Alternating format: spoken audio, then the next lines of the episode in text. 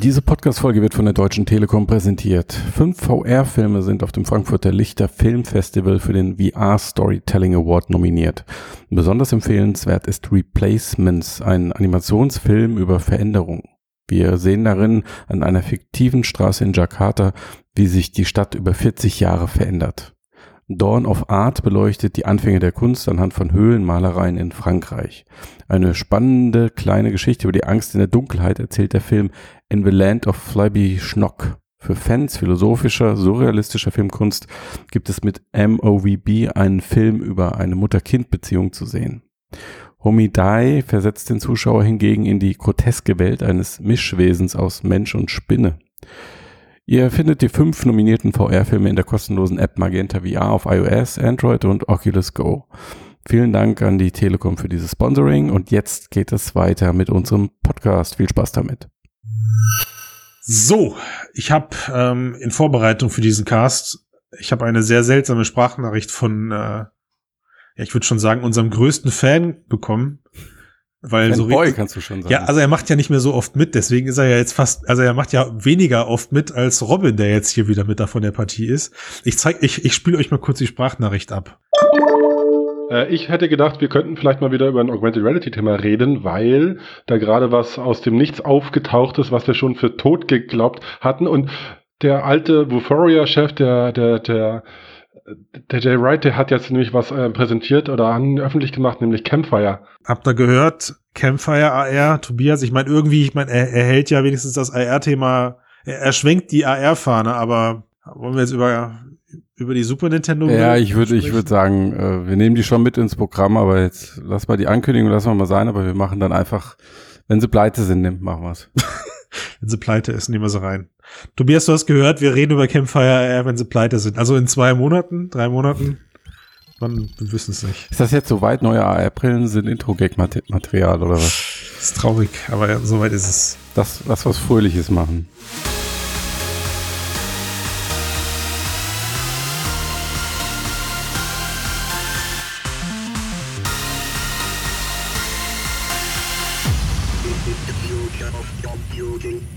Herzlich willkommen zum Mixcast Folge 245, Podcast über die Zukunft der Computer. Mit dabei sind der Christian. Hallo. Und der Robin. Hallo.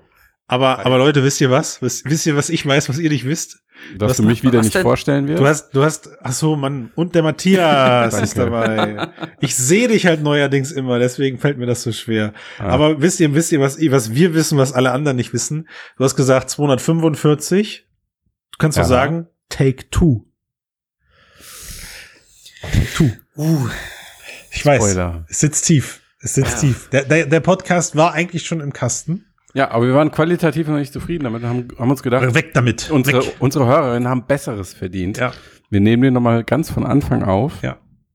In einer viel höheren Qualität. Ich glaube, genau das, das ist das, was Marketing sonst macht, wenn sie Produkte verkaufen. Niemand will sich eingestehen, dass Fehler passieren. Nee, das stimmt. Stimmt so nicht, Robin. da hat er sich noch gerettet, oder? Wir machen das. Wir machen das, um es besser zu machen. Und ähm, auch, äh, weil wir ja beim letzten Mal vergessen haben, ganz am Anfang schon nach Steady-Abos und guten Bewertungen bei iTunes zu fragen. Ja. Wie in allen Folgen. Und jetzt habe ich dran gedacht, das erste Mal am Anfang. Und ich denke, das wird uns ähm, bei iTunes jetzt innerhalb einer Woche von 121 oder irgendwie sowas auf 250 Bewertungen hoch katapultieren. Mhm. Ich, ich habe so meine Erwartungshaltung. Ich habe so, also ich unterstütze ich. Ich hoffe auch wirklich, dass es klappt, gerade eben, weil wir jetzt zum Anfang dran denken. Ich habe aber mittlerweile eher so die Theorie, dass wir die Leute direkt ansprechen müssen. Also so, so nach dem Motto, du. Ja, ja, genau, nee, du, du, du, du gerade im Auto sitzt, du fährst jetzt rechts ran, bitte. und gibst sofort jetzt bitte eine iTunes. nicht auf der Autobahn. Ab. Nee, auf der Autobahn darfst du nicht rechts ranfahren. Mhm. Aber dann, aber wenn du jetzt gerade auf der Landstraße unterwegs bist, finde ich schon.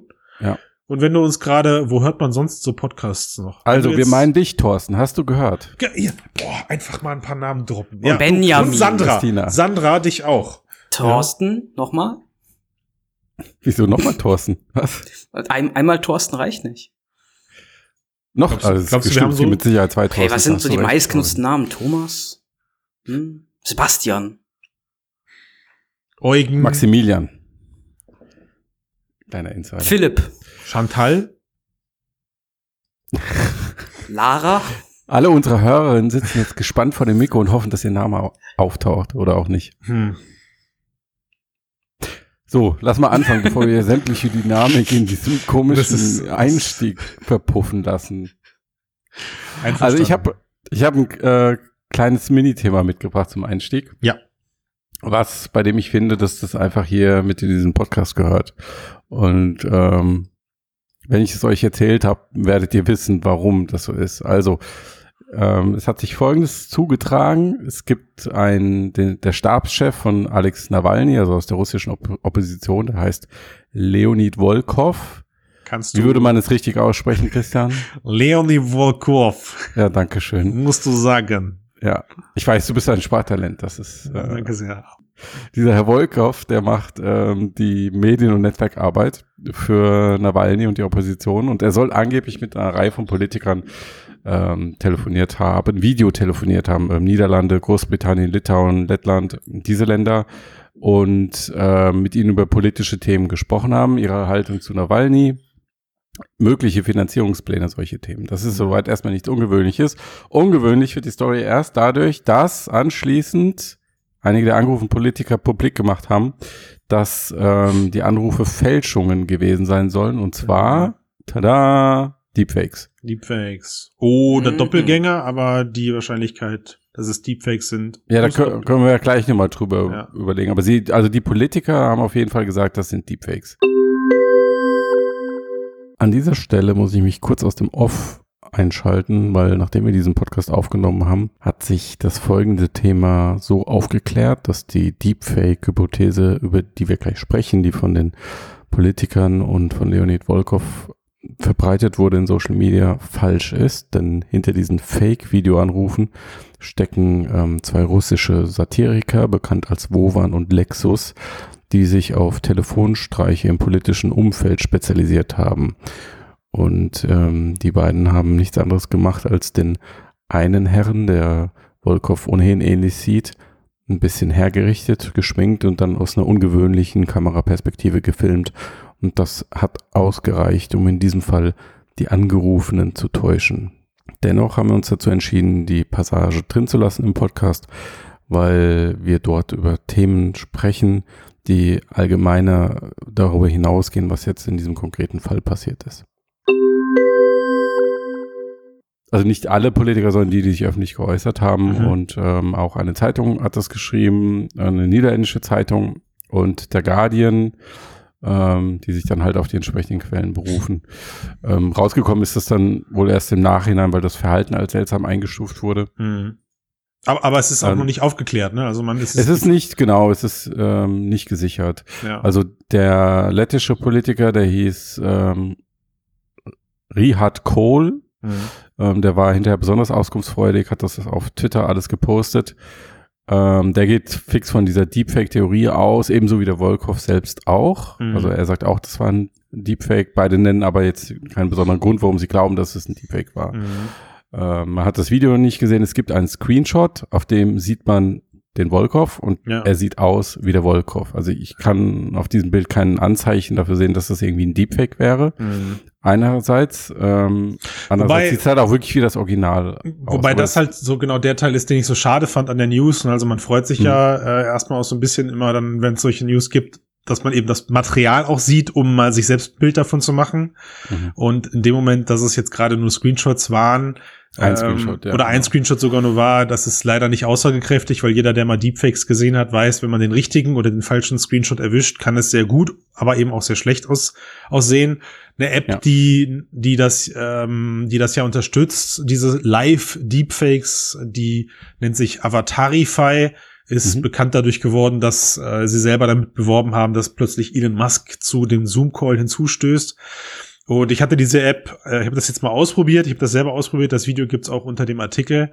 Und ähm, man muss, ich muss schon sagen, also wenn, wenn man wenn man, wenn man will, reicht gar, gar nicht viel aus, um dieses Deepfake auch wirklich kaputt zu machen. Also man muss sich wirklich ganz stringent an Regeln halten. Man darf nicht nach links und rechts gucken. Man darf keine übermäßigen Mimiken benutzen, ähm, weil dieses, diese Avatarify, gut Demos wohlgemerkt, diese Avatarify Demos, die man da austesten konnte, ja, die waren alles andere als, äh, als super authentisch. Ne? Da ja. kannst du dann irgendwie Jackie Chan und äh, Elon Musk halt verwenden. Ja, es ist ja nicht gesagt, dass sie diese Avatar, wenn sie eine Deepfake-Software benutzt haben, nicht, das heißt das nicht, dass sie diese Avatari-Software benutzt haben.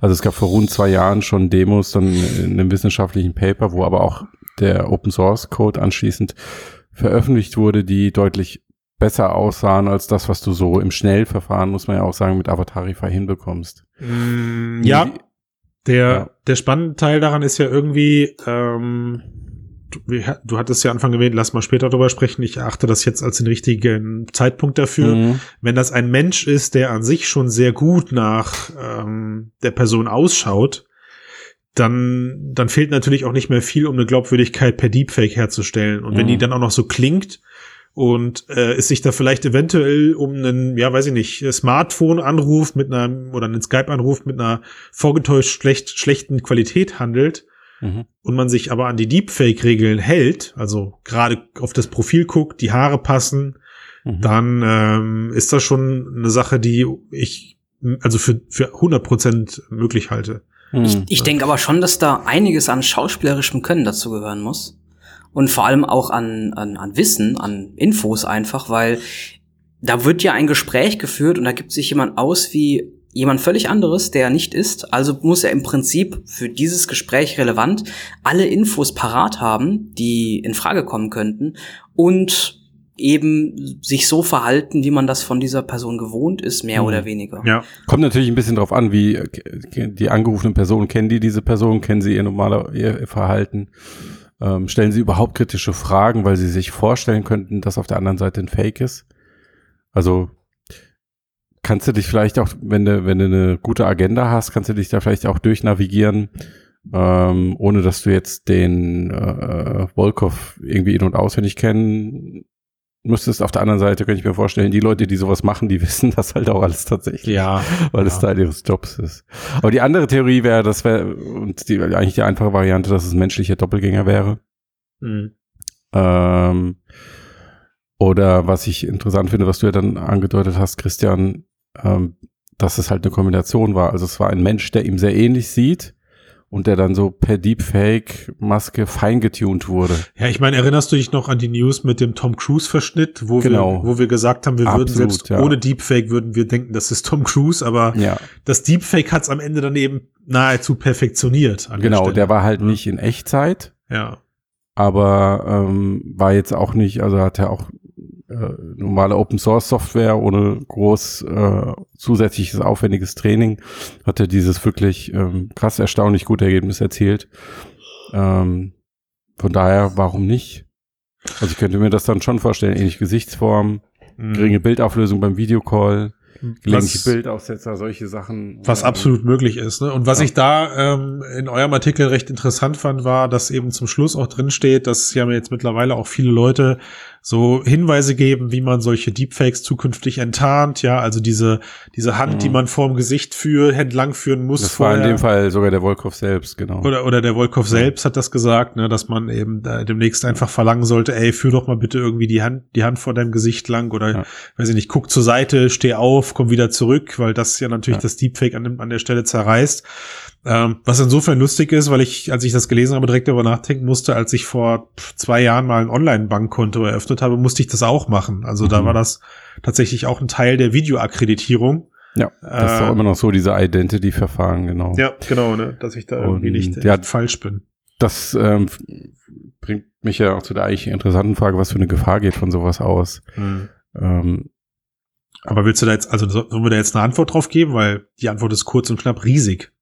Findest du? Ja, finde ich schon. Okay, ja. also ich finde jetzt in dem Fall, also ich fand es wichtig, dass sie das öffentlich gemacht haben, unabhängig davon, ob es jetzt ein Deepfake war oder nicht. Es schärft zumindest die Sinne dafür, dass sowas passieren könnte. Und so wie du es ja gerade beschrieben hast, du hast eine sehr, sehr einfache Methode, dieses, diese ah, okay. ähm, einfache Technik halt zu entlarven. Ja. Ähm, und in dem Moment, wo jetzt in diesen Kreisen alle wissen, okay, bevor ich mit dem Gesprächspartner jetzt über sensible Themen spreche, muss er einmal mit der Hand durchs Gesicht winken und seinen Kopf drehen oder einmal kurz aufstehen. Ja. Vielleicht wird das ja auch einfach so eine neue Begrüßungsformel, weißt du, standardmäßig. Die, die, die nette, Wie bei die Corona Netiquette, immer mit der man. Faust und in Zukunft Ja, ja, ja. wischst du dir einmal vor.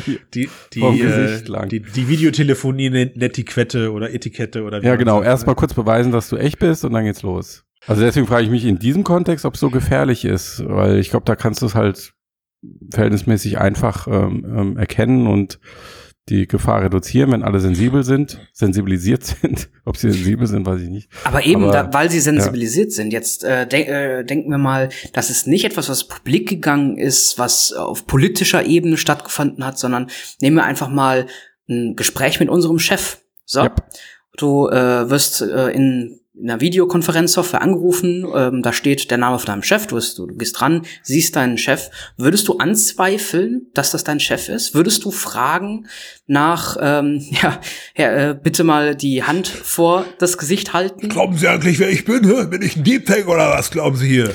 Du kannst Genau also das auch hier deinem Chef diese Genau. Wischgeste machen, einfach sagen, ich soll hier Chef, ich muss einfach mal beweisen. Du willst den Vogel zeigen.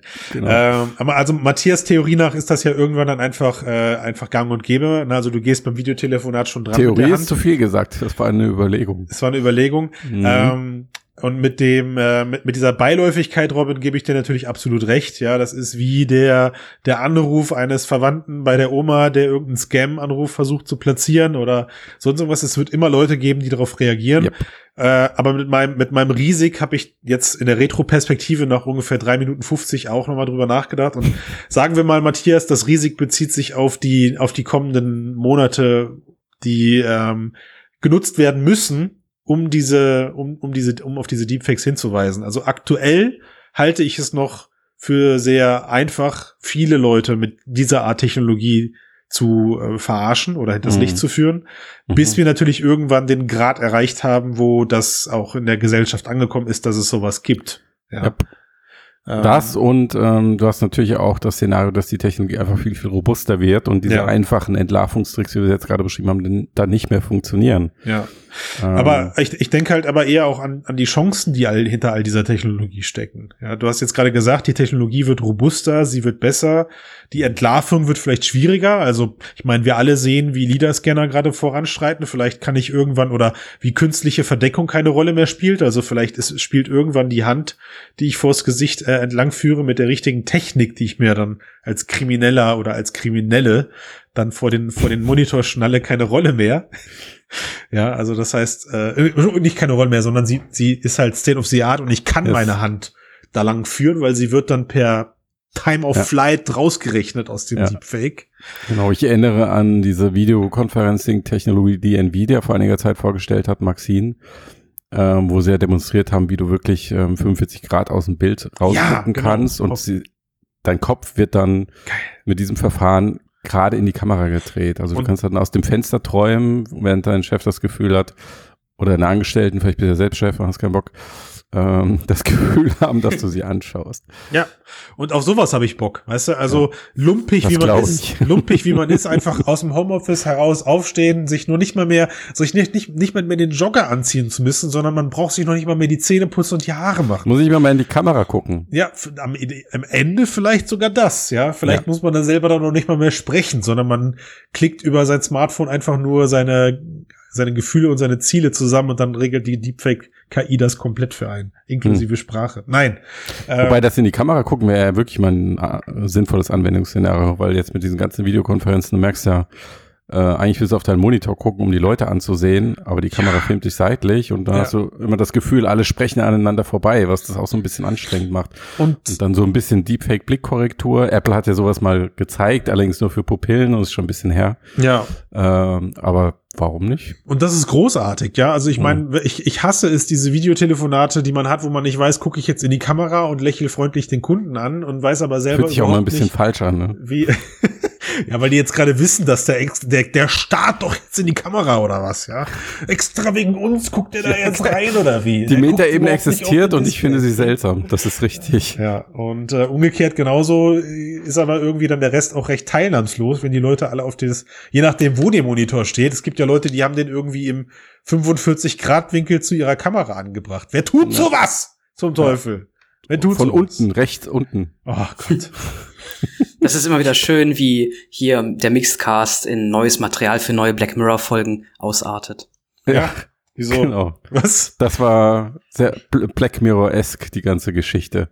Da könnte man echt mal eine schöne Black Mirror-Folge draus machen, ja.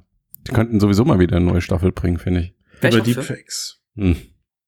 Es gibt ja eine sehr gute Deepfake-Serie, die habe ich in irgendeinem Mixedcast in einer Folge schon mal ja. vorgestellt. Also äh, wer die entdecken möchte, kann gerne alle alten Folgen durchhören. Ich habe sie mir, ich habe sie mir auf.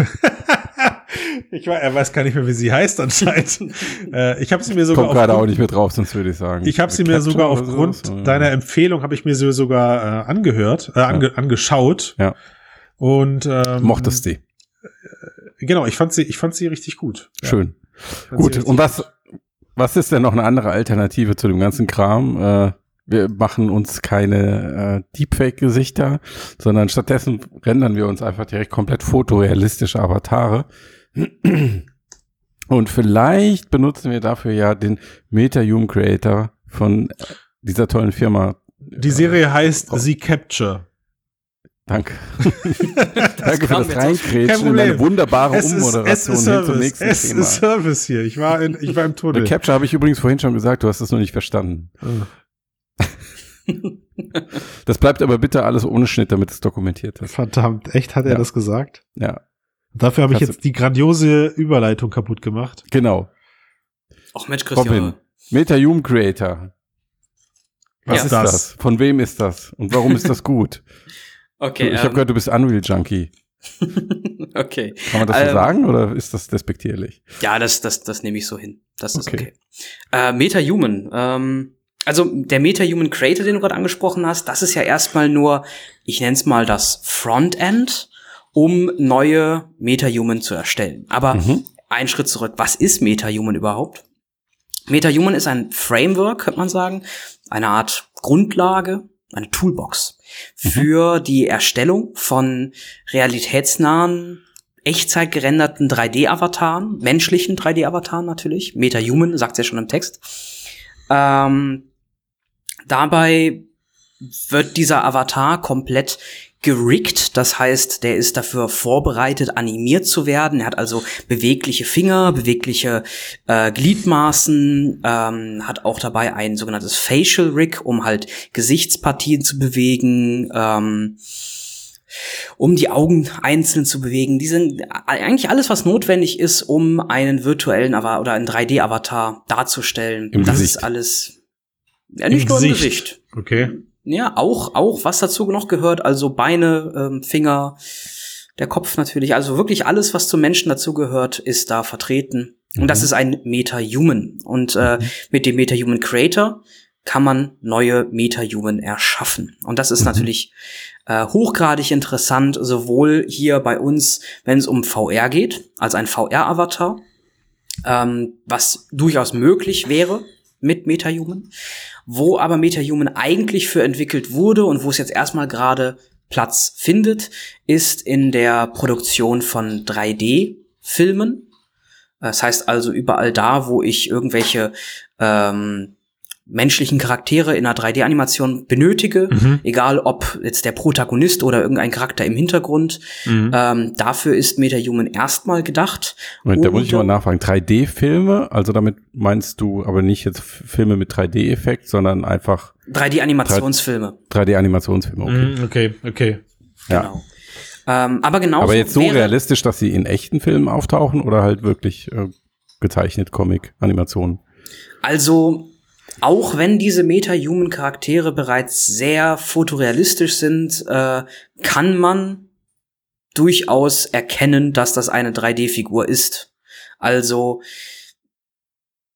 es, es ist schon ein sehr, sehr ja, hochwertiger so Charakter. Wo, sie vielleicht, wo man sie nicht so gut erkennen kann. Aber Statisten meinst du sozusagen. Ja, ja. also, ja. Sta das also weißt du heute schon nicht. Vielleicht sind. Das wollte sagen, wird das nicht heute sogar schon so gemacht? Ja, für, für Statisten im Hintergrund durchaus nutzbar, aber ähm, ich sag jetzt mal, in einem echten Film als einen Protagonisten äh, würde man das schon erkennen. Wobei, wobei ich ja lustigerweise sagen muss, also es gibt ja jetzt schon äh, erste Experimente außerhalb, die diese hum Meta-Human in irgendwelche Spiele oder sowas einbauen und dann teilweise sogar schon mit, mit so einem Facial Rig äh, versehen, dass da auch die Gesichteranimation live Motion Captured übertragen werden.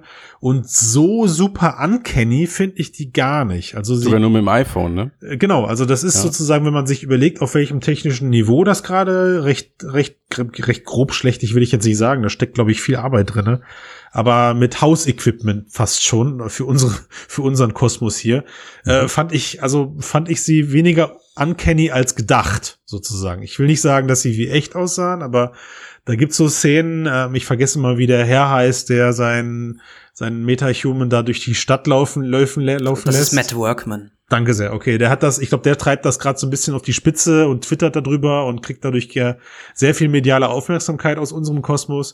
Und da gibt's so eine Szene, wo er mit seinem Meta-Human äh, als Selfie gefilmt durch so eine Großstadt läuft ähm, und das sieht schon verdammt gut aus, so als ob er dann quasi selber in die Kamera moderiert, sich selber mit dem Smartphone gerade filmt, aber halt alles rein digital.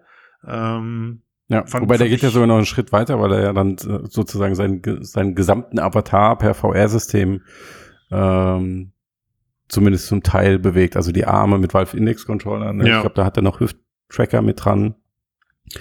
Ähm, und sich sozusagen komplett digital repliziert. Sein Gesicht, sein Gesicht mit dem iPhone, wie du es gerade sagtest, ja, ne? genau. nutzt er den iPhone. Mimik. Aber jetzt denk doch mal einen Schritt weiter ähm, jetzt kommt irgendwie. Dafür haben wir dich, Robin. Stand Standalone Brille 45 im Jahr 2030 raus. Mhm. Und wir haben voll funktionsfähiges Eye-Tracking und Gesichtstracking und vielleicht ein bisschen Körpertracking. Wer weiß, was noch alles kommt. Mhm. Und wir haben Avatare, die als 3D-Avatar schon ziemlich überzeugend wirken. Schon Dann heute 2045, so lange dauert das 30 habe ich gesagt. 30, 30, 30 sogar nur. Aber, aber bevor wir, Herzinfarkt hier. also bevor wir dahin gehen, Robin, bevor wir auf 2030 gehen, weil der Gedanke ist natürlich goldrichtig und auch unheimlich charmant. Aber jetzt möchte ich dir mal kurz die Frage stellen. Jetzt haben wir diese Meta-Human Creator, diese Geschichten und, diese, und, den, und den Meta-Human an sich. Der sieht ja schon wirklich richtig gut aus. Warum mussten wir denn bis zum Jahr 2021 warten, bis man überhaupt so weit ist? Also warum gab es nicht schon eher solche realistischen Menschen, digitale Menschen? Hm, also hinter Meta-Human ähm, oder vielmehr hinter dem Gedanken äh, 3D, echtzeitfähige, überzeugende ähm, Menschen zu entwickeln, mhm. ähm, steht viele, viele, viele Jahre Forschung. Mhm. Ähm, sowohl Nvidia wie auch Epic Games haben da ähm, wirklich viele Ressourcen reingesteckt, viele Jahre dran, dran entwickelt. Da gab es verschiedene Demos über die letzten Jahre hinweg, hat man vielleicht immer wieder gesehen. Äh, zum Beispiel Siren, ähm, einer, einer, einer, einer äh, Frau, die gemotion captured wurde, äh, ein 3D-Avatar. Ähm, das waren aber halt einzelne Pilotprojekte. Mhm. Und dieses Meta-Human ist halt eben jetzt das Ergebnis von jahrelanger Forschung und Entwicklung, ähm, bei dem diese, diese ganzen äh, Ideen dann Frucht tragen und äh, man daraus eben einen, einen Baukasten entwickelt mhm. hat, um Menschen zu entwickeln. Der ist auch, muss man sagen, aktuell noch recht eingeschränkt. Also dieser Meta-Human Creator. Also du hast der, ihn ausprobiert, ja? Du hast ihn ausprobiert schon. Ja, ich habe ihn auch schon ausprobiert. Das ist, das wäre die Grundvoraussetzung Frage, fast, oder? Ne? Ja. ja. ja ähm, muss man aber auch dazu sagen, es ist aktuell ein Tool, es ist im Early Access, ähm, vor kurzem erschienen. Äh, man muss äh, Zugang anfragen, der wird auch eigentlich sofort äh, gegeben, also einen Tag warten und dann hat man da Zugriff drauf. Trotzdem gibt es da aber auch ein Warteschlangensystem, da komme ich aber gleich noch zu, warum das so ist. Auf jeden Fall dieser Meta-Human Creator, der ist äh, relativ eingeschränkt aktuell in seinen Möglichkeiten, weil der eben noch in Version Prototyp 0. irgendwas ist. Und ähm, die Roadmap für dieses Werkzeug ist relativ lang, da wird noch einiges kommen. Ähm, Aber was heißt eingeschränkt? Also er hat jetzt nicht den Umfang eines Skyrim oder Fallout 4 Editors oder eher eingeschränkt, was ich mit dem Metahuman dann später machen kann? was mit dem Metahuman am Ende möglich ist, also das Fundament, das ist schon relativ weit entwickelt, ja. aber eben diese Erstellungssoftware für seinen eigenen okay. Metahuman-Avatar, ja. okay. die ist noch nicht so weit und äh, ich würde sagen, aktuell ist sie auf dem Niveau eines Rollenspiel-Charaktereditors, wie ja. du es gerade genannt hast. Okay, krass. Aber da ist natürlich noch deutlich mehr Luft nach oben für, für Sonderfälle, für äh, Tattoos, Gesichts ähm, Piercings, Ohrringe für deform ähm, deformierte Menschen. Also wenn mhm. du jetzt irgendwie eine, eine Narbe im Gesicht hast oder dir fehlt eine Gliedmaß oder ähnliches, mhm, das okay. soll alles auch noch möglich werden. Ich also kann auch kein Van Gogh nachbauen. genau, aktuell kann man muss man, muss man so sagen. Bob Junge, habe ich einen rausgehauen, weil der, der war so richtig schlau und intelligent. Ich habe Van Gogh sinngemäß in den Podcast eingebaut. Ey. Aktuell kann man nur Erwachsene und gesunde Menschen okay. äh, bauen, denen, denen es an Vollständig. Fehlt. Vollständige Menschen. Komm, reden wir uns nicht weiter in Rage, wir haben es verstanden. Zum Beispiel Kinder gehen aktuell auch noch nicht, ja. damit zu bauen. Ja. Okay. Und ähm, Verwertbarkeit, also ich meine, jetzt kann ich das Teil irgendwie da erstellen und mir auf den Rechner runterladen und sieht das dann auf meinem Rechner genauso aus oder was was was muss was kann ich da dann machen?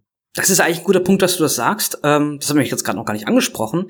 Der MetaHuman Creator läuft nämlich aktuell nur im Webbrowser. Und das hm. liegt daran, dass diese MetaHuman ähm, mit Raytracing, Realtime Raytracing in der Unreal Engine laufen und mhm. äh, da eben auch in dieser ähm, ja, Webbrowser-Geschichte dargestellt werden mit Raytracing, indem das Ganze via sogenanntem Pixel-Streaming mhm. oben auf einem Epic Game Server berechnet wird und wir das Ganze quasi dann nur als ein Echtzeitbild herunterladen, dort Anpassungen machen und äh, wir eigentlich auf unserem lokalen Computer gar nicht mit dem Tool arbeiten, sondern das Ganze quasi in einer Art, ja, GeForce Now oder Google Stadia. Cloud Art Computing. Cloud ja. Computing. Also Pixel Streaming ist Epics Wort für Cloud Computing. Cloud Streaming. Nicht nur, nicht nur Epics Wort dafür, sondern ja. Epics eigene Technologie dafür, genau. Ja. Mhm. Okay. Okay, das ist schon der Grund. Allein deswegen, also wenn ich mich jetzt gleich anmelde nach dem Cast, kann ich das theoretisch machen. Ja, und dann kann ja. ich mir gleich auf meinem, ich habe hier so ein Schätzchen mit einer 79 drinne, kann ich mir trotzdem einen fancy, super realistischen Meta-Human erstellen, weil ich in dem Moment auf einen der Cloud-Rechner von Epic arbeite. Aber was passiert, wenn ich den dann runterlade und bei mir dann lokal in einem einem, einem, einem Grafikprogramm oder beziehungsweise geht ja dann nur in der Unreal Engine, in der Unreal Engine verwende. Also ist dann da schon eine Pipeline hinter, die das zulässt? Kann ich den dann in, in einem Level of Detail verwenden oder was ist da dann Sinn und Zweck dahinter? Genau, also die Meta-Human äh, sind entwickelt worden für Realtime Raytracing, trotzdem ja. aber skalierbar von eben Echtzeit Realtime Raytracing mit äh, höchsten grafischen und Beleuchtungseffekten und so weiter und so mhm. fort, aber auch runterskalierbar auf High-End Mobile, das heißt also auch auf deinem Flagship Smartphone neueste Generation läuft der mit einer annehmbaren äh, Bildwiederholrate in einer recht anständigen Qualität, natürlich ohne Realtime Raytracing, das kann das Smartphone. Robin, sag mal, wir sind ja hier unter uns. Ja. Hast du denn schon mal auf die Quest gedübelt? Aber natürlich. Wie sieht das aus? Fürchterlich. Oh, scheiße. Es läuft fürchterlich, ähm, die Bildwiederholrate ist ganz niedrig. Wir reden hier wirklich von einer leeren Szene, nur mit einem Meta-Human-Avatar, der vor einem steht und man kommt kaum über die 30 FPS hinaus und dabei hat das Ding Bildart, äh, Bildfehler, Materialfehler, schwarze Flächen im Gesicht und Co. Das sieht ganz fürchterlich aus. Also da muss ich leider ähm, die, äh, den Wind aus dem, aus dem Segel nehmen. Gut, aber was das ja nicht ist, kann ja noch werden, aber sagen wir mal so, die, die Leistung so einer Quest ist so oder so begrenzt. Ähm, müssen, wir, müssen wir darauf warten, bis Cloud Computing auf der Quest möglich ist. genau so ist es. Okay, schade. Ähm, was machen wir jetzt mit so einem Metahuman? Was machen wir jetzt damit?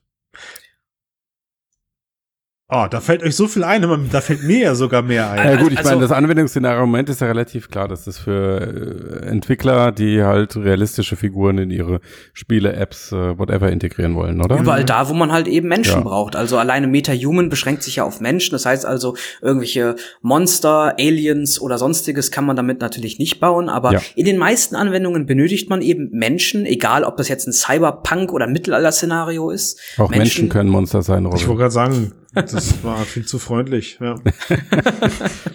Aber egal, ob ob jetzt als NPC in einem Videospiel, als Passant, äh, Statist in einer, in einer Pro Filmproduktion oder als VR-Avatar, mhm. in äh, all diesen Szenarien benötigt man hochwertige 3D-Menschen. Ich sehe da, ich sehe da einen viel, einen viel oberflächlicheren und vielleicht auch viel weiterreicheren Einsatz, Einsatz oder viel größeres Einsatzszenario. Ähm, ich weiß nicht, ob ihr dieses, dieses Streamer-Phänomen Code Miko kennt. Code Miko ist ähm, eine fiktive Figur erstellt von einer, tut mir leid, ich, ich kenne sie jetzt nicht beim Namen, aber sie hat sich eben, äh, eine, sie hat sich so ein 3D-Loft erstellt und hat da dann eben diese Code Miko, diesen Code Miko-Charakter reingestellt, den sie selber per Motion Capture auch steuert. Und aus dieser, aus diesem Loft heraus streamt sie. So, und dann können halt die Zuschauer und Zuschauerinnen können dann da irgendwie, ich weiß nicht, Kohle reinschmeißen und können dann mit ihrem virtuellen Avatar plötzlich durch dieses 3D-Loft laufen, während sie weiter streamt oder plötzlich kriegt sie irgendwie einen größeren Kopf und der platzt in einem Konfettiregen oder wow, sowas. Das klingt ziemlich gut. Das ist gut. Das, das, das klingt sehr komisch. Du in deiner Freizeit Nein, das ist lustig. Die, die Klamotten wechseln sich plötzlich während des Streams, wenn, wenn dann halt die Leute da, dann sitzt sie da plötzlich in, ich weiß nicht, irgendeinen echten Anime, Manga-Outfits oder am Ende natürlich irgendwo auch in einem Bikini. Ähm, und natürlich, ähm, natürlich aber, ja. Aber das ist ja so ein interessantes Szenario, dass du dir quasi so ein digitales alter Ego schaffst, bei uns früher in der Kindheit war das halt einfach nur hier ein cooler Chatname mit dem Clankürzel davor. Ja. Ähm, und jetzt ist es halt wirklich ein aber was ist denn jetzt Wo ist halt die Frage, muss die realistisch aussehen dafür? Genau, und jetzt, Weiß jetzt ich nicht, aber zumindest besteht das Potenzial. Und jetzt bringen wir die beiden Themen zusammen, über die wir mhm. gerade quatschen. Ja, also Bitte. ich meine, wir haben die Deepfakes äh, vorher gehabt und jetzt haben wir plötzlich 100% virtuell, virtuelle Avatare und beide mhm. könnte ich eventuell dafür nutzen, um mein, mein, mein, mein eigenes Ich erstmal zu kaschieren. Vielleicht, mhm. weil ich keinen Bock habe. Also das muss ja nicht immer direkt ähm, kriminelle Energie sein, sondern ja vielleicht möchte ich ja auch einfach jemand komplett anderes sein und mich so online präsentieren. Da ist für mich gerade schon interessant, gehe ich da eher den Deepfake-Weg oder gehe ich den Weg, wie es jetzt eine Code Miko macht und bastel mir halt über MetaHuman völlig abstruse virtuelle Welten, in denen ich dann auch völlig neue Formate etablieren kann. Na, du machst das, was einfacher ist, würde ich sagen. Das erinnert mich gerade irgendwie an den Vergleich mit den Facebook Codec Avataren. Mhm. Den hatten wir schon mal, ne? Ja. In dieser Folge oder in anderen? ja, also Facebook Codec Avatare, das sind ja so, ist ja sozusagen die äh, ähm, Antwort von, nicht die Antwort, weil Facebook war zuerst da, aber das ist so die Facebooks Variante von so super realistischen Avataren, die aber im Vergleich jetzt zu diesem Meta-Human Creator mit deutlich mehr Aufwand erstellt werden. Ne? Mhm. Ähm, also sie arbeiten ja da auch mit Scanning-Technologie und realen Mensch-Abfilm und Kameras und all diese Dinge. Ähm, ja, ist die Frage, was setzt sich eher durch? Also diese ganze Technologie, die du brauchst, um einen echten Menschen dreidimensional einzuscannen und dann eins zu eins abzubilden oder halt solche im Vergleich einfachen Baukästen, mit denen du dir ein digitales alter Ego erstellen kannst. Aber jetzt stell dir mal den Workflow vor, Matthias, du, du, du machst hier einen Oculus-Account und dein Handy, während du dir dann auf dem Smartphone den Oculus-Account machst, äh, sagt dir die Facebook-App oder die Oculus-App, pass auf, wir machen gerade ein Foto von dir oder film dich, du musst mal deinen Kopf so links, rechts, oben, unten bewegen und danach ist der virtuelle Codec Wenn das so einfach geht, kriegst du ja natürlich Genau, also wenn, ja. wenn wir da sind, ne, wenn wir da ja. sind und ich glaube, bis dahin wird Facebook es äh, auch von uns noch fernhalten. Also ich glaube, ja. die werden es in so einem Status erst releasen, ja. glaube ich. Ja, und dann hast du dann, und dann, und dann hast du halt einen 80% Avatar. Oder ich, Robin, wahrscheinlich arbeitet MetaHuman ja genauso daran, dass du ein Foto hochlädst und dir MetaHuman irgendwie so eine 80% Lösung schon mal zurechtfummelt. Ich bin mir recht sicher, dass sowas auch in Planung ist. Doch. Ja, ne? Ähm, ich, ich, also dann gebe ich dir recht, Matthias, dann nimmst du den Weg, der am schnellsten geht. Ja. Weil Charaktere zurechtfummeln, also gehöre ich, Schande über mich, gehöre ich zu den Menschen. Ich habe bei Skyrim, Fallout, Cyberpunk zuletzt, ich nehme immer den Avatar, der mir vorgeschlagen wird am Anfang. Voll egal, echt. Ja. Und ich glaube, dann reicht in den meisten Fällen wahrscheinlich auch so eine 5, 85 oder 90 Prozent Annäherung ähm, für so die Anwendungsszenarien, die dann halt wirklich, wo du sagst, okay, die benutze ich im Alltag. Also was ich wirklich interessant finde, und das ist ja auch der Gedanke, der hinter Facebooks Codec-Avatar steckt letztendlich, ist halt so eine Art ähm, 3D-Telefon, ja. Gerade jetzt, wo wir die, äh, das, die letzten anderthalb Jahre, noch nicht ganz anderthalb Jahre, aber es fühlt sich an wie drei, mhm. äh, vor Kameras gesessen und uns gefilmt haben, mhm. so das Gefühl, in einen Raum zu gehen und jemandem gegenüber zu stehen und das sieht dann halt nicht so comicmäßig aus, sondern wenigstens einigermaßen realistisch. Ja. Ähm, und dann auch die Möglichkeit haben, in 3D zu interagieren. Das wäre für mich so das Anwendungsszenario, wo ich sage, okay, da brauche ich einen Avatar, der sieht so aus wie ich. Ja. Ja, also das ist, glaube ich, die Grundvoraussetzung, dass man sich alleine schon wohl dabei fühlt. Also erstens, ich habe letztens so einen psychologischen, so einen Psycholo oder einen Artikel mit psychologischem Hintergrund gelesen, der so ein bisschen dieses Phänomen der aktuellen Videotelefonie beschreibt, warum äh, es, es sich eben nicht anfühlt wie ein echtes Telefonat, nämlich Menschen fühlen sich unsicher, wie wirke ich? Wie eine echte Begegnung. Kommt, du? genau, Entschuldigung, ja. ja, wie eine echte Begegnung. Wie wirke ich? Komme ich sauber beim Gegenüber an? Also man macht sich tatsächlich, man beschäftigt sich viel mit sich selbst in diesen Videotelefonaten. Sehe ich gut aus? Komme ich gerade sauber an? Versteht man guckt man sich mich? auch die ganze Zeit selbst an, was du genau. im echten Leben normalerweise nicht machst. Genau. Sei denn, du unterhältst dich von einem Spiegel und dann würdest du wahrscheinlich möglichst schnell weggehen. Und, äh, und diesen Teil, und diesen Teil in VR transportiert, den brauchst du, da brauchst du halt auch dann wieder hundertprozentige Gewissheit, dass du gerade auch genau so bei deinem Gegenüber wirkst, wie du dich selbst geben möchtest, mit all der Mimik und mit all der Optik, die dazugehört. Ja, vielleicht würde das abgeschwächt, weil es ähm, näher am, an einer echten Begegnung dran ist. Okay. Aber ich halte da auch mal einen ganz anderen Gedanken dagegen. Mhm. Und zwar, dann schauen wir uns doch mal die ganze Instagram- und TikTok-Kultur an. Mhm. Ich würde sogar sagen, die meisten dort wollen gar nicht aussehen, wie sie aussehen, ja. sondern wollen eine perfekte Version von sich selber dort abbilden als Avatar. Ja, das machen sie ja sogar schon. Also da haben sie ja sogar digitale Technik, wo sie ihre Falten wegbügeln und schöner aussehen. Na und ja. und auch und auch hier gibt es Beispiele, dass es jetzt schon komplette ähm, Instagram-Models gibt, die eigentlich gar nicht existieren, sondern die komplett ja, wie sagt man, also komplett fake sind. Ausgedacht. Ausgedacht, ja, das fake. sind, Ausgedacht. das sind, oder das sind reine, reine Vielleicht auch beides. Renderings, ja. Mhm. Und ähm, das sind das sind schon Dinge, wo ich auf, den, auf, auf Basis der letzten Jahre Internetgeschichte schon vollkommen bei dir bin, Robin. Ich glaube eher der Trend ist, dass ich gar nicht möchte, dass man ein schönes Deepfake von mir erstellt und äh, also ich im Business vielleicht schon in meinem Geschäftsumfeld und äh, wo ich ich selber sein möchte, aber ich glaube eher, dass der Trend dahin geht, dass die Magie darin liegt, jemand anders zu sein, komplett anders. So. Das sieht man irgendwie bei VR-Chat gerade, um es mal aus unserem Kosmos zu nehmen ähm, aber auch was die letzten Jahre Internetgeschichte angeht. Es könnte, oh, jetzt habe ich. Ich halte dagegen, ich ja, hab das nicht. Ja, das ist ja. für eine, das ist interessant für eine kleine Nische, aber wenn du wirklich so ein ähm, Massenanwendungsszenario Killer-App-mäßig hast, dann ich, wollen die meisten Menschen sie selbst sein. Ja, ich, ich habe gerade, also ich habe mein im Kopf direkt mich selber entkräftet, weil ja. Facebook ist das krasse Gegenbeispiel. Da tritt jeder unter echten Namen auf oder die meisten. Äh, und warum? Weil es super unkompliziert ist. Also ich, ich meine, der Grund, warum ich bei VR-Chat nicht als ich selbst rumlaufe, ist die Antwort, es ist halt ziemlich kompliziert rumzulaufen wie man selbst. Das und weil du die meisten Interaktionen, glaube ich, einfach unter deinem realen Ich haben möchtest, weil du sie ja damit verbindest.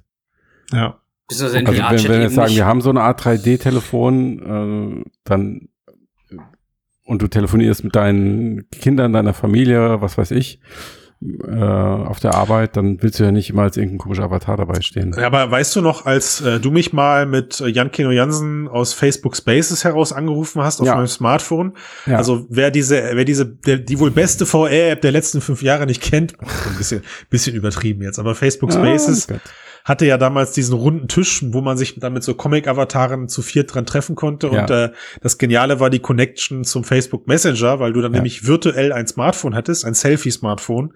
Ja. Und äh, ich wurde irgendwann plötzlich, als ich mit meinen Kindern zusammensaß, angerufen von Matthias. Und ich bin dran gegangen und statt Matthias habe ich dann eine virtuelle, einen virtuellen Matthias in einer großen Facebook Spaces Runde gesehen und mir winkten plötzlich drei Leute zu und sagt Christian, Grüße aus der virtuellen Welt. Und das jetzt weitergesponnen mit dem, was du gerade gesagt hast. Also wenn ich dann demnächst äh, in vier Jahren, fünf Jahren meine Kinder anrufe und sag, sie sollen zum Essen kommen, dann gehen sie dran, während sie gerade irgendwo als virtueller Avatar unterwegs sind. Ja, meinst mhm. du das? Oh, das erinnert mich wirklich genauso an eine Szene aus einem sehr bekannten Film, der sich um VR dreht. Du willst es aber nicht sagen. Kannst du Film ruhig tun. Du musst nicht so kein, kein, kein Product Placement. Nein, ja. äh, das machen wir hier nicht. Okay. Die. Scheiße. Jetzt muss ich Ready Player One. Matrix ist, doch ist es Rasenmähermann? Ist es nein, nein, natürlich Ready, Ready Player, One. One. Ready Player natürlich. One? Also, okay, ja gut. Ich glaube, genau, genau so eine Szene äh, sieht man doch auch in dem Film, beziehungsweise kann man in dem Buch dann lesen. Der Anruf aus der virtuellen Welt in die reale. Ja, klar. Ja, klar, auf jeden Fall. Oder auch der, von der virtuellen Welt in die virtuelle Welt. Ja, ja. Alles klar. Also, aber auf jeden Fall können wir festhalten, die Technik, um Menschen digital darzustellen, wird A besser, also die Menschen werden realistischer und sie wird einfacher und zugänglicher. Einfacher, ja. Das ja. ist es. Was auch einfacher wird, Boah, die Überleitung, ey. Ist das Spielen von PC-VR-Titeln auf der Oculus Quest. Robin, dein Test ist äh, mit der Aufnahme des Podcasts heute live gegangen. Er erfreut sich großer Beliebtheit. Du hast für, oder für uns, nein, du hast für dich selber, so darf man sagen. Du hast für dich selber Airlink auf Herz und Nieren geprüft und als wir davon Wind bekommen haben, mitbekommen haben, haben wir gesagt, schieb uns doch mal das Ergebnis rüber. Wir basteln da einen schicken Artikel raus, der hilft ja auch der Allgemeinheit.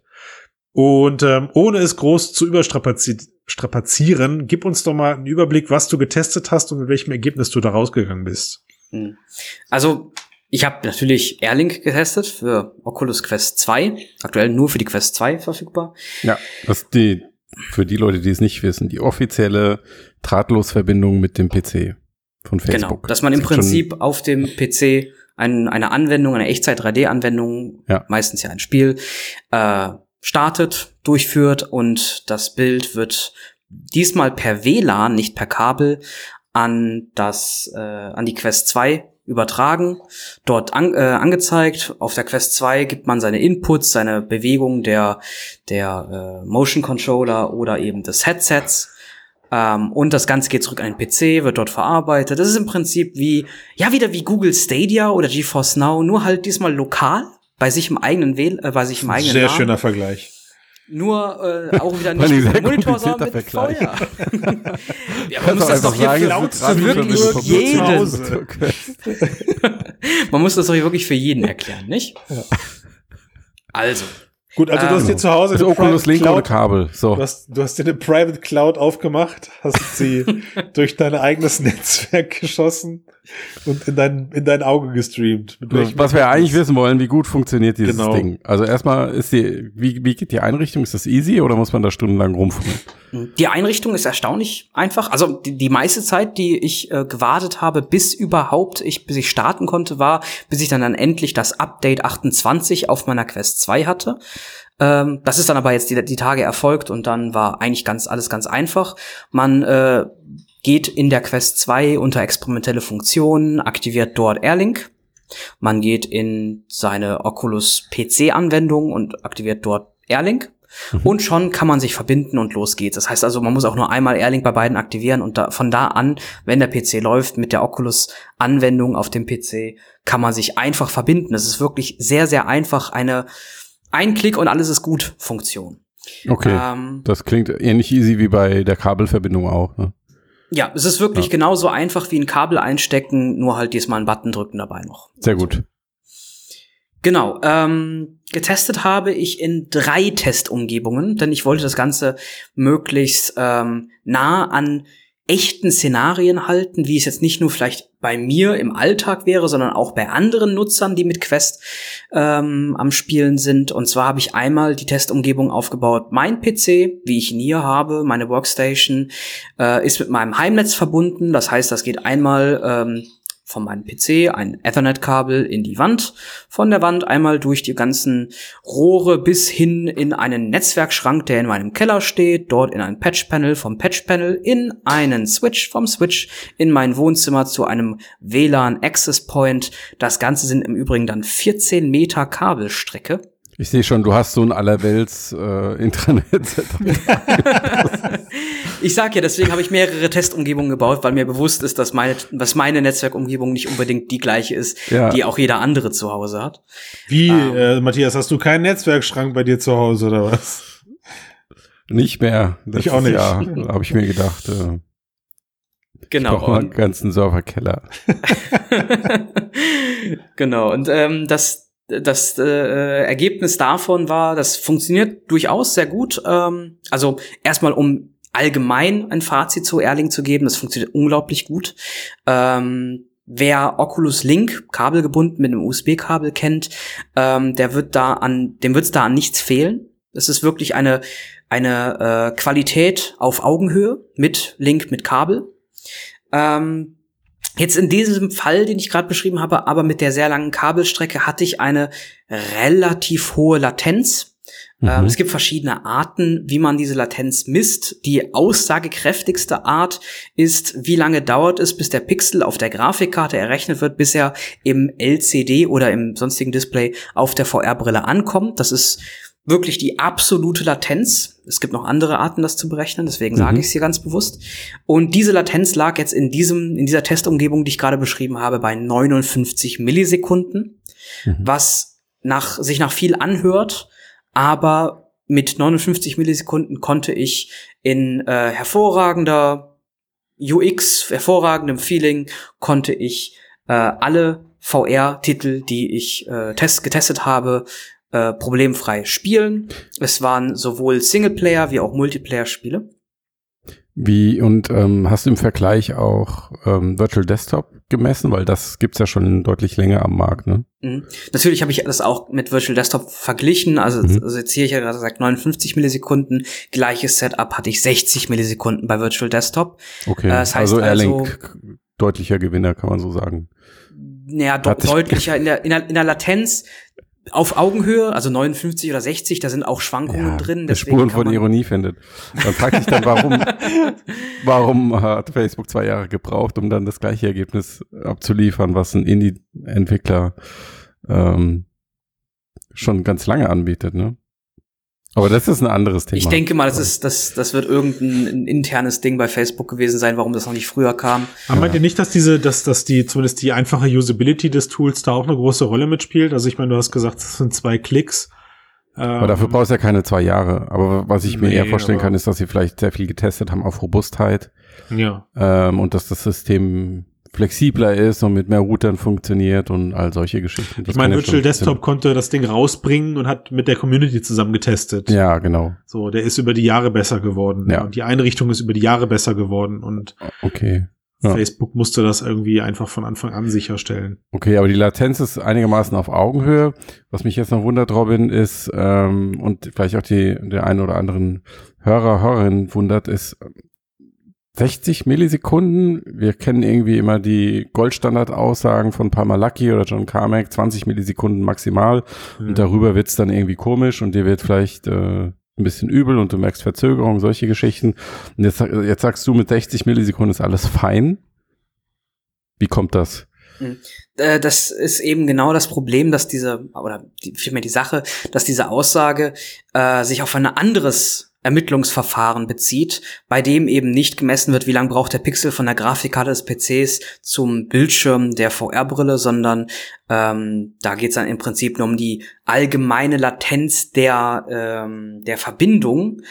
Ähm, die habe ich auch gemessen, aber die ist nicht aussagekräftig, denn es ist eigentlich eine Fehlannahme, die da äh, gemessen wird, weil worum es ja am Ende des Tages wirklich geht, ist, wie lange braucht der Pixel vom PC zur Brille. Und ähm, dann spielen auch noch Faktoren ein wie äh, Asynchronous Space Warp, um das Bild stabiler zu halten, dass man weniger äh, ja, Ruckler und ähnliches drin hat. Und äh, deswegen, ja, diese, diese 60 Millisekunden jetzt in dem Vergleich, wie lang braucht ein Pixel von der Grafikkarte zum Display im Vergleich mit der Rift S, ähm, über ein DisplayPort-Kabel, Kabel gebunden, im Prinzip so, wie man sonst eine VR-Brille kennt. Da hatte ich ungefähr 36 bis 37 Millisekunden ah, okay. im Test. Okay. Das heißt also, selbst die, ähm, die kabelgebundene Variante, die nicht mal mit einer Kompression, sondern direkt über DisplayPort funktioniert, ähm, hat nicht diese, diese, diese 20 Millisekunden, die Paul Malaki irgendwo mal erwähnt hat. Okay. Das heißt, sie haben die ganze Zeit gelogen, oder was? gelogen würde ich es nicht sagen. Es ist eher nur, man hat sich den schöneren Begriff oder das schönere Messverfahren rausgesucht, wo man schönere Zahlen äh, präsentieren ja, kann. Ja, na klar. Aber ähm, wenn man es jetzt trotzdem mal vergleicht, das ist ja fast doppelt so viel Latenz dann im Vergleich zur Kabelversion. Ne? Wenn du sagst 60 Milli bis zu 60 Millisekunden bei kabellos und DisplayPort mit Oculus 36 Millisekunden, also schon ein Unterschied. Aber ist er denn auch dann spürbar, wenn man das so benutzt? Merkst du einen Unterschied? Eben nicht. Also ja. es ist ein messbarer Unterschied, mhm. aber es ist kein spürbarer Unterschied. Mhm. Eben durch sowas wie ähm, Asynchronous Space Warp und andere, ich denke auch mal ähm, Geschichten, die bei Oculus Link noch im Hintergrund ablaufen, die vielleicht auch gar keinen Namen haben. Da weiß ich nicht genau, was da alles noch mit abläuft. Aber ähm, man kann jede, jedes Spiel problemfrei mit Airlink spielen. Ähm, es macht es macht genauso viel Spaß wie mit einer PC gebundenen Brille. Ähm, in meinen Tests habe ich unter anderem aber auch Beat Saber getestet. Du bist ein Expert Plus Plus Spieler, ne? ja, mit Custom Songs und allem möglichen. Mhm. Und ähm, wenn man da, wenn man da halt mal wirklich die, die, die, äh, ich nenne sie mal die Ausrast-Songs spielt, die möchte ich ungern mit Erling spielen. Was ist das so? Through the Dragon in Flames oder? oh mein Gott, das war so falsch, aber ja. Ähm. aber ihr wusstet, ihr wusstet doch, was ich meine, oder? Wie heißt? ja, ja, das ist das Komische. Dragon Force, Through Fire and auch, Flames. Dass es falsch ja. ist, aber ich jetzt nicht richtig sagen können. wie, heißt es denn, wie heißt es denn richtig? Äh, es ist von dem Interpreten Dragon Force Through Fire and Flames. Aber, ah, okay. Ähm, wenn man, also das ist, das ist sogar noch, noch nicht mal das Ende der Fahnenstange, wenn man da noch weitergeht. Ähm, das möchte man bestenfalls nativ und in einer möglichst hohen Herzzahl, also da würde ich auch eher zu Index 144 Hertz Modus greifen ähm, anstatt das mit Airlink mit der Latenz zu übertragen. Gut, aber Auf der anderen Seite ein Spiel wie Half-Life Alyx oder Blade and Sorcery oder Google Earth VR. Ja. Ähm, komplett problemfrei, ähm, keinerlei Bildartefakte, keine, keine spürbaren Latenzen. Ähm, also so hätte ich auch oder so habe ich auch Half-Life Alyx äh, genossen. Mhm. Das ist wirklich super so gewesen. Genau, und für alle ähm, Hörer und Hörerinnen, die jetzt vielleicht noch kein kabellos PC VR ausprobiert haben, den kann man, denke ich, durchaus nochmal ans Herz legen, das zu tun, weil der Unterschied mit und ohne Kabel ist jetzt zumindest aus meiner Sicht, ich erinnere mich noch, als ich das erste Mal mit der Vive noch ausprobiert habe, einfach ähm, riesig. Also VR ohne Kabel macht einfach viel mehr Spaß als ohne. Also es bringt dir ein besseres Präsenzgefühl. Ja, und es, ähm, ist, und es ist, wie du, wie du gerade gesagt hast, Robin, am Ende, so wenn wir jetzt, wenn wir jetzt darüber sprechen, Expert Plus, Double Plus Spieler von ähm, von äh, Beat Saber, für die ist das nichts, dann verhält es sich wie mit allen Leistungssportarten. Irgendwann fängst du an und kaufst dir die 500 Euro Turnschuhe, damit du dann halt äh, ein Zehntel schneller bist oder sowas. Ähm, und genau das, was du jetzt eben sagst, Matthias, das, wenn ich, also wenn ich mir nochmal vorstellen könnte, ist es schon fast ein Reiz für mich, Alex nochmal durchzuspielen mit dieser Bewegungs, mit diesem Bewegungsgefühl. Es ist ja noch nicht mal ohne Kabel. Ja, genau. Ja. Also es ist ja noch nicht mal als Bewegungsfreiheit zu beschreiben, aber es macht dieses Gefühl alleine, dass ich kein ja. Kabel an mir dran habe. so stelle ich mir einen Hund vor, der eine Leine hat oder nicht.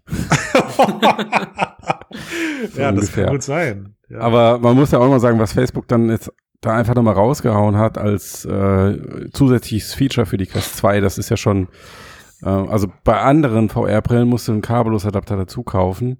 Hier hast du jetzt einfach per Software-Update ne? bekommen. Ja. Für mehrere hundert Euro, genau. Hier hast du jetzt einfach per Software-Update bekommen. Also wer kann damit noch konkurrieren? Und, ja. und da, also. da habe ich auch jetzt he äh, heute Tests zu an, angelegt. Ja. Also die sind gar nicht in dem in dem großen Testartikel auf Mixed äh, mhm. live gegangen. Ich habe das mit dem Intel Week äh, mit für die HTC Vive Pro verglichen. Ja. Die ist natürlich ähm, um einiges klobiger, man braucht ein extra ja. Akku-Pack. Alleine das Intel VGIG Modul für die HTC Vive Pro kostet so viel wie eine Quest 2. Das heißt also, ähm, es ist, es ist, es ist äh, enorm viel teurer. Ja. Das Setup ist viel, viel aufwendiger. Ähm, man muss eine PCI-Karte in seinen PC einbauen. Laptops sind somit also Crazy. komplett rausgegangen. Ja. Und ähm, ja, das, das Ergebnis ist, dort habe ich eine, eine Latenz von, ja, vielleicht 30, 35 Millisekunden messen ja. können, im mhm. Vergleich zu den 59, 60 Millisekunden, ja. die ich hatte. Ja. Natürlich ist das eine bessere Latenz, aber zu welchem Preis? Und ich rede hier nicht von einem finanziellen Preis, sondern mhm. von ähm, diese, ja, auch von, von dem finanziellen Preis, aber natürlich auch von dem extra Gewicht auf dem Kopf, von Absolut, dem Setup ja. und so weiter. Akku, Akku-Ding im, im, in der Hose, auch es wird auch warm. dazu, ne? Also, das war schon, das war schon eine Frickelei. Also, wir waren ja, wir waren ja die letzten Jahre, seitdem es diese Adapter gab, mit, mit zwei Stück davon auf Messen, weil das war für uns ein absolutes äh, Ultimo natürlich an der Vive das Kabel entfernen zu können, aber es war trotzdem halt eine, eine Riesenprozedur, jedes Mal Leuten auf der Messe oder so, da dieses Akku-Pack äh, an die Hosentasche zu klemmen, wenn sie dann Leute hattest, die keine Hose hatten, also bla bla bla, Riesenproblem.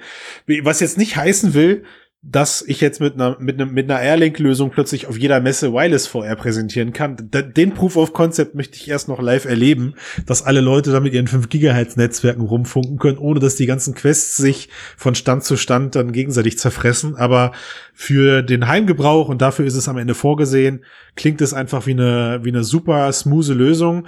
Ähm, trotzdem, Stichwort Adapter und Co. Ich bin gespannt, was Facebook macht, ob da jetzt vielleicht ein Dongle oder sowas bald mal kommt. So ein 50 Euro Dongle, weißt du, was so eine Art bidirekt oder direkte, direkte Verbindung zwischen Rechner und, und äh, Brille herstellt oder fürs Notebook oder so, weißt du? Also im Prinzip ein USB Access Point. Im Prinzip so, ne? Also du hast ja selber gesagt, du hast einen Access Point auch direkt auf dem Laptop eingerichtet und ist damit verbunden. Das war das schlechteste Ergebnis. Zum einen. Moment, das haben wir noch gar nicht besprochen. Da kommen so, wir gleich zu. Das hab ich, dann habe ich es nur gelesen. Dann habe ich es nur ah, gelesen. Ja. ja. Hm.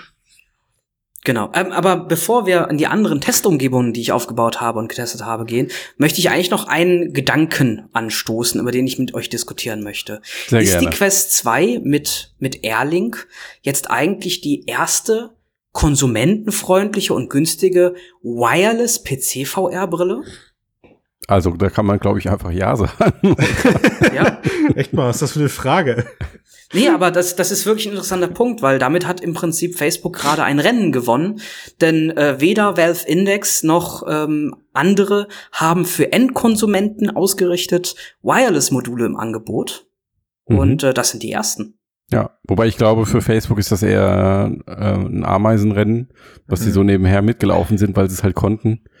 Ähm, und der Ameisenrennen. Ja, so halt so Ameisenwettrennen, so, so ein kleines halt das so. nicht so wichtig ist. Nicht das große, nicht die große Bühne. Ameisen sind äh, nicht weil, wichtig, ey, was ich hier Weil, weil ihr Hauptprodukt ist Standalone VR, ja. wo du halt keinen ja. keinen Gaming-PC für brauchst, der dir das Signal zuspielt. Aber klar, ähm, das meinte ich vorhin auch schon, die Brille ist dadurch einfach, hat jetzt so viele Features und da haben wir nicht mehr über das Handtracking gesprochen. Ja. Jetzt dieser duale Modus mit äh, Wireless etc. pp. Sie ist und dann auch noch so günstig, und du sagst jetzt gerade, und du sagst jetzt gerade, sie, sie machen es zum Nebenschauplatz und ich finde, mhm. das sollten sie ändern, weil die Quest hat eine tolle Auflösung. Ich habe nicht gesagt, sie, machen es zum Nebenschauplatz, nee, es ist jetzt, es, es ist, jetzt, ein Nebenschauplatz. Ist, Entschuldigung, es ist ja. und ich finde, sie müssen das ändern, weil die Quest hat eine tolle Auflösung, die Quest 2. Sie hat einen schönen Tragekomfort für mich persönlich, ja. Mhm. Äh, und jetzt ist das plötzlich eine vollwertige Wireless PC-Brille.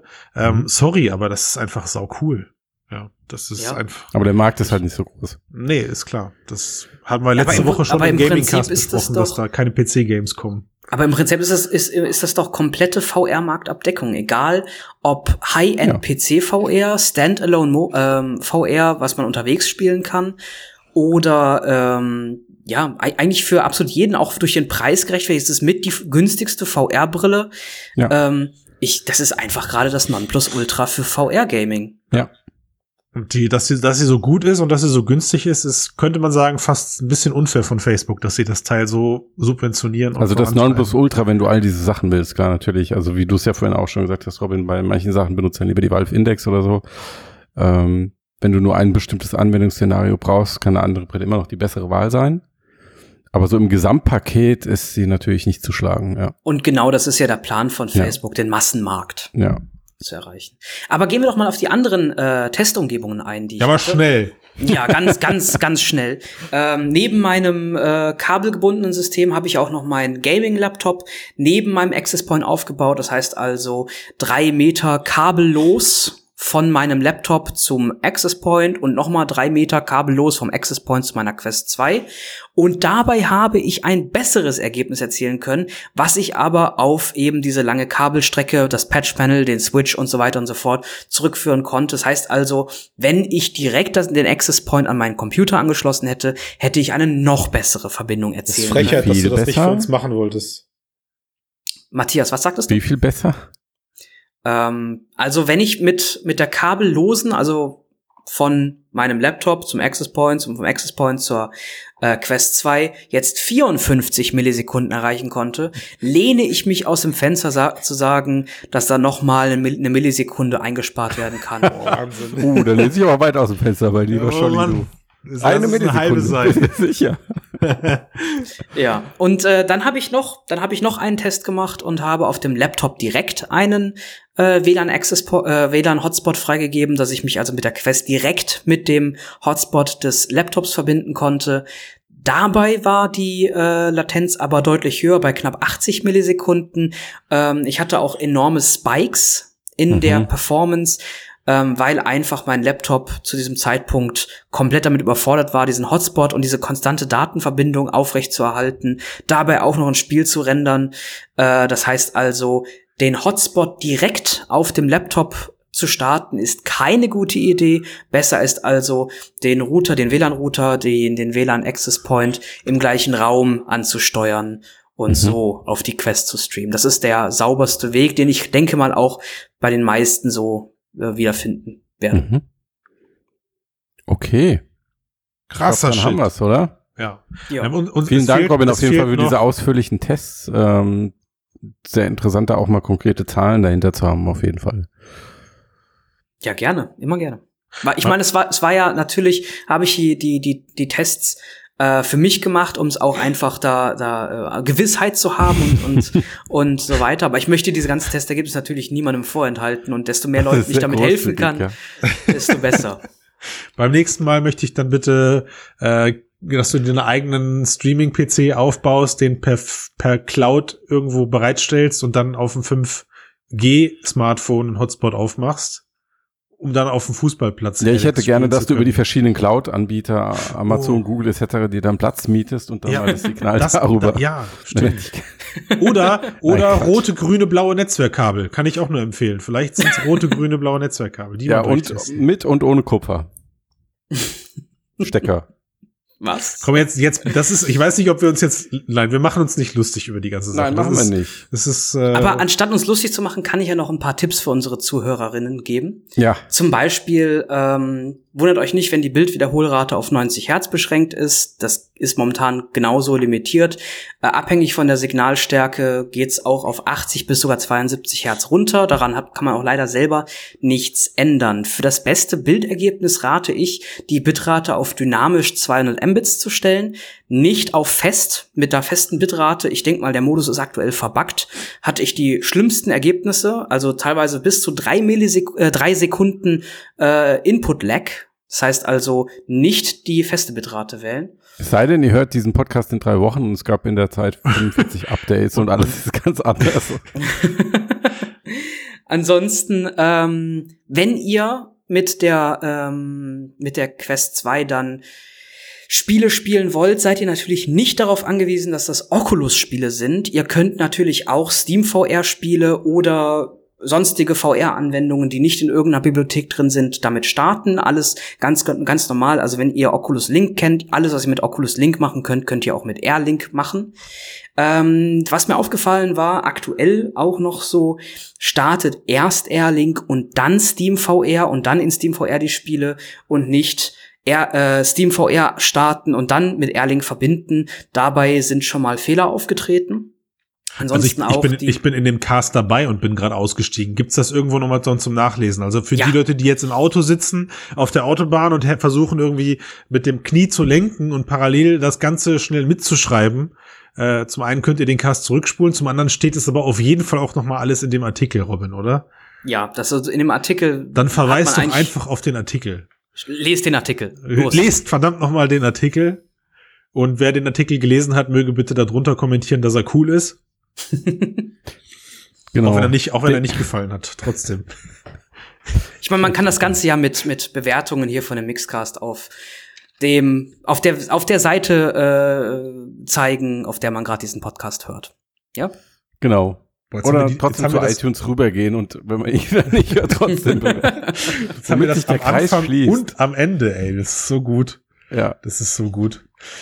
Ich bedanke mich für diese glorreiche zweite Runde. Wie zweite Runde?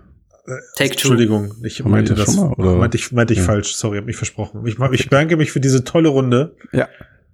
Und freue mich auf die kommenden Wochen mit euch.